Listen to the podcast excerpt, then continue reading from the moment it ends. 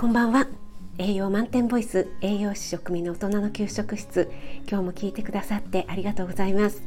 このラジオは聞くだけであなたも今すぐ作ってみたくなる聞くレシピ栄養のこと食べ物のことすぐに役立つミニ知識をなるべくわかりやすく配信しているのでぜひフォローしていただけると嬉しいです。YouTube、インスタ、Twitter もやってます。そちらの方もよろしくお願いします。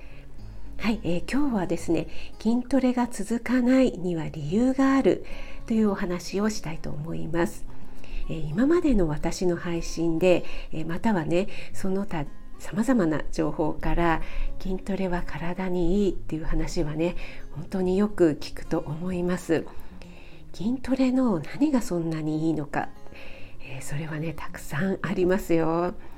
えまずねありとあらゆる生活習慣病のリスクを減らします。またね死亡率も減るという研究結果が出ています。基礎代謝が上がるので太りにくい体になる。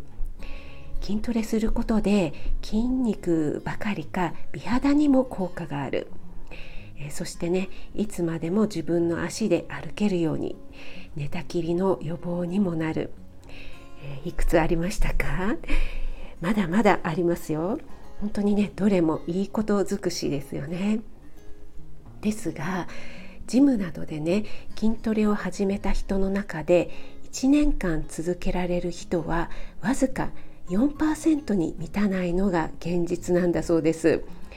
4%ってねほんと少ないですよね。これは科学的に正しい筋トレ最強の教科書という本をもとにお話ししています、えー、私たちにねこれほどまでに恩恵をもたらしてくれるにもかかわらずなぜ多くの人が続けられないのか、えー、ハーバード大学進化生物学者のダニエル・リーバーマンさんがですね、えー、そもそも人は筋トレをするようにはデザインされてないというふうに言っています。人は長い歳月をかけて体を狩猟活動狩りにですね最適化させるように進化させてきました。これをね進化論的合理性というふうに呼んでいますがこのね進化論的合理性というのを読み解くと筋トレが続かない理由というのが見えてきます。え旧石器時代ですね。人間は狩りのために1日平均15キロもの距離を移動していた。っていうんですね。時間にするとおよそ 4, 4時間から6時間も費やされていた。と言われています、えこのようなことからね、え休息お休みするっていうことがですね生存と再生の鍵であったというふうにダニエルさんは言っています。つまり休息には先ほどのね進化論的合理性があるということなんですね。人間が生き延びるために少ないエネルギーで狩りや生殖活動少ないエネルギーをねそこに使ってそれ以外の時間は極力エネルギーを使わないようにするように最適化されて進化してきたっていうことなんですって。えー、そう言われればねライオンとかも獲物を追いかけていない時はゴロゴロしていますよね。あれはね怠けているわけではなくって無駄に体力を消耗させないエネルギーを温存させているんですよね。私たち人間は約200万年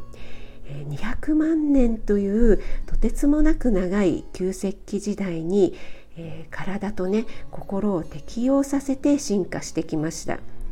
そして約1万年前から農耕が始まって今は狩りをしなくても食料に困ることはなくなくなりましたよね。ですが、えー、体と心はねその長い旧石器時代に形成されたままなんですって。なので進化した現代社会を生きる私たち毎日ね15キロも走ることないですよね。いや走れと言われてもねちょっと私は無理なんですけどもデスクワークを終えるとカロリーの高い食事をして家ではゴロゴロしている。一年発起してジムに通い始めたものの旧石器時代のままの心は私たちに無駄なエネルギーは使わないようにゴロゴロしてていいんだよってささやくんです。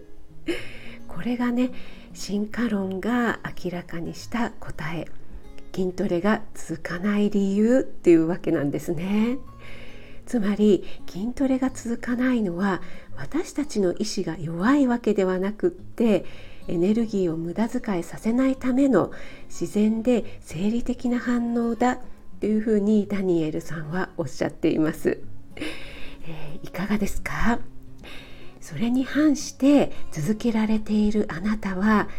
私って偉いってめちゃくちゃ自分を褒めてください。えー、だってね生理的な反応に反して続けられているわけですからね。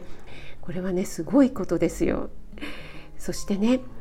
やろうと思って少し始めてみるもののやめてしまう。続かないんだよねというあなたも自分はダメだなって責めなくていいんです、えー、生理的な反応なんです。でもねダニエルさんは筋トレは一生続けた方がいいとおっしゃっています。次回はねじゃあどうやったら続くの？何かいい方法はあるの？っていうお話をしていきたいと思います。はいあなたが美味しく食べて美しく健康になれる第一歩全力で応援します。気軽にコメント入れていただけると嬉しいです。いいねだけでも押してもらえると本当に励みになります。初めて聞いてくださった方、え次回のね配信の通知がいきますのでフォローしていただけると嬉しいです。栄養満点ボイス食味がお届けいたしました。それではまた。Have a nice dinner